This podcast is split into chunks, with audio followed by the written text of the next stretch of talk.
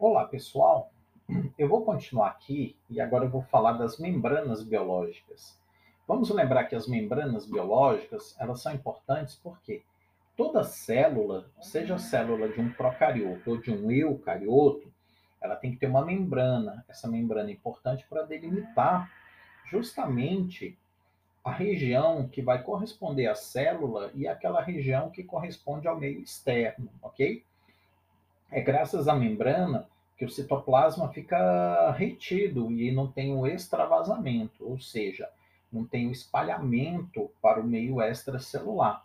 Se eu tenho um rompimento, por exemplo, da membrana, todo o conteúdo do citoplasma ele vai vazar para o meio externo e aí eu vou perder a, os componentes celulares e a célula ela vai se perder, ela vai morrer.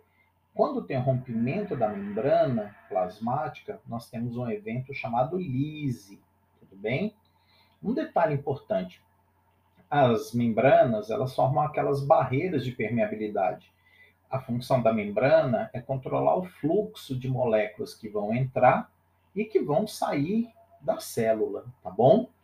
É importante isso porque a célula, o tempo todo, ela regula dinamicamente aquilo que entra e aquilo que sai de dentro dela.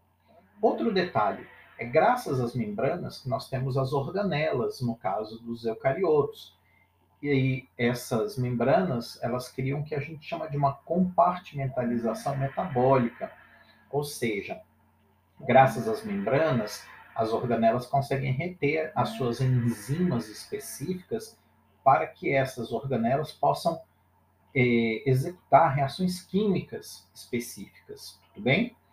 Então, isso é uma pergunta que um aluno me fez, que ele justamente tinha dúvida assim, Paulo, mas qual é a função de uma membrana? Então, rapidamente, a gente tem essa ideia.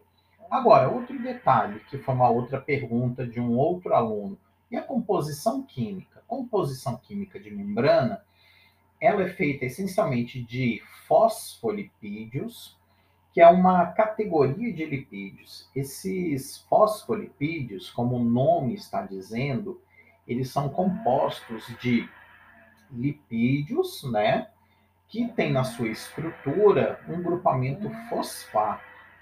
Tudo bem? Isso é importante que vai conferir uma carga elétrica. E isso, quando vocês forem estudar mais para frente fisiologia, isso dá uma dinâmica muito importante para a membrana, principalmente quando vocês forem ver processos de despolarização, geração do sinal elétrico, tá bom? Agora, um outro componente importante das membranas são as proteínas. Então, qual é a ideia? Quando a gente fala dos lipídios, eles vão ajudar a fazer aquelas barreiras de permeabilidade, ou seja, qual a ideia básica? Se a gente analisar a célula, no interior da célula, nós vamos ver que 70% do conteúdo celular é água. Agora, o curioso, o lado externo também tem água. Só que as composições são diferentes entre o meio intracelular e o meio extracelular em termos de íons, tá bom? E aí um detalhe que é importante. Essa membrana, ela, por meio de mecanismos de transporte através da membrana, pode regular o fluxo de determinadas moléculas que podem atravessar diretamente, aí por meio de uma difusão simples. Agora, se eu tiver determinadas moléculas que sejam polares, elas não podem atravessar a membrana facilmente. Aí eu vou precisar da ajuda, por exemplo, de proteínas, eu vou precisar de proteínas que formem canais, proteínas que sejam transportadoras. Outro detalhe, também nas membranas ocorrem reações enzimáticas. Essas reações são feitas por meio das enzimas, que são de natureza proteica.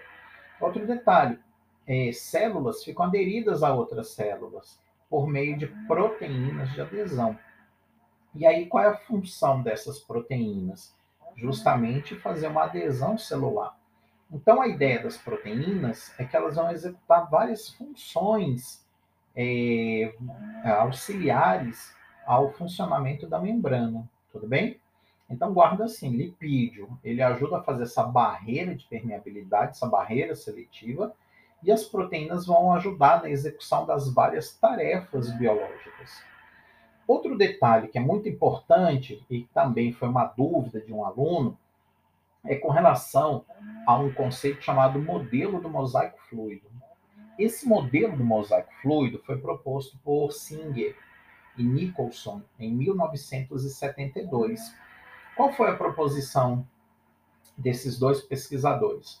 Eles perceberam que a membrana ela é composta de lipídios e proteínas, como a gente já falou. Então tem uma natureza lipoproteica. Só que eles comprovaram brilhantemente que esses lipídios e proteínas ficam em movimento constante na membrana. Então ninguém tem posição fixa.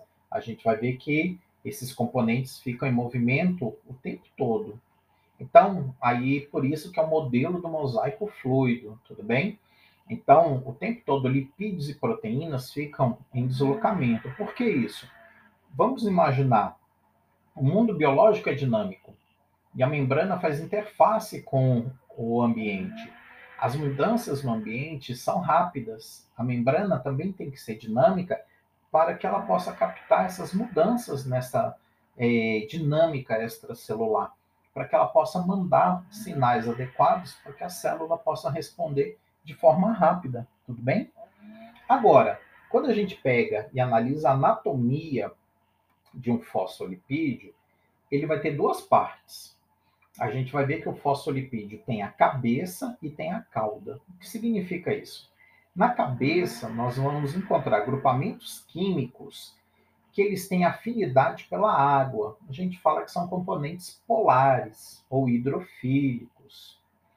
Na cauda, que aí nós vamos encontrar lipídios que nós vamos chamar de ácidos graxos, que é uma categoria de lipídio, esses ácidos graxos essencialmente são formados por carbono e hidrogênio, são hidrocarbonetos. Tem uma natureza hidrofóbica, são apolares. Então tem uma curiosidade, os fosfolipídios, eles são anfipáticos. O que eu quero dizer? Os fosfolipídios, eles têm uma dupla afinidade.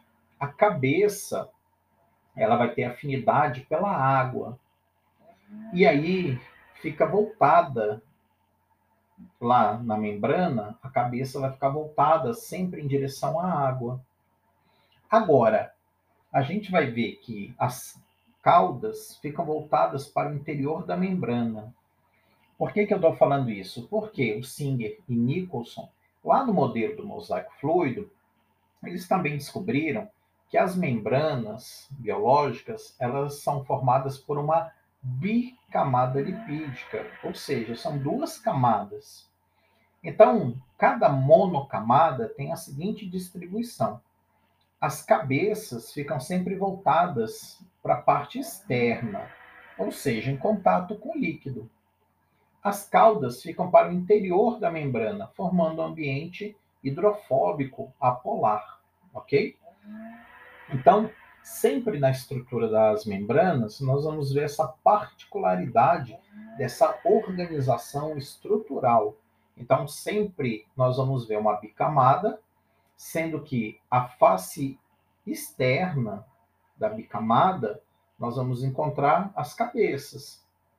A face interna de uma bicamada, ou seja, aquela face voltada para o citoplasma, também tem as cabeças.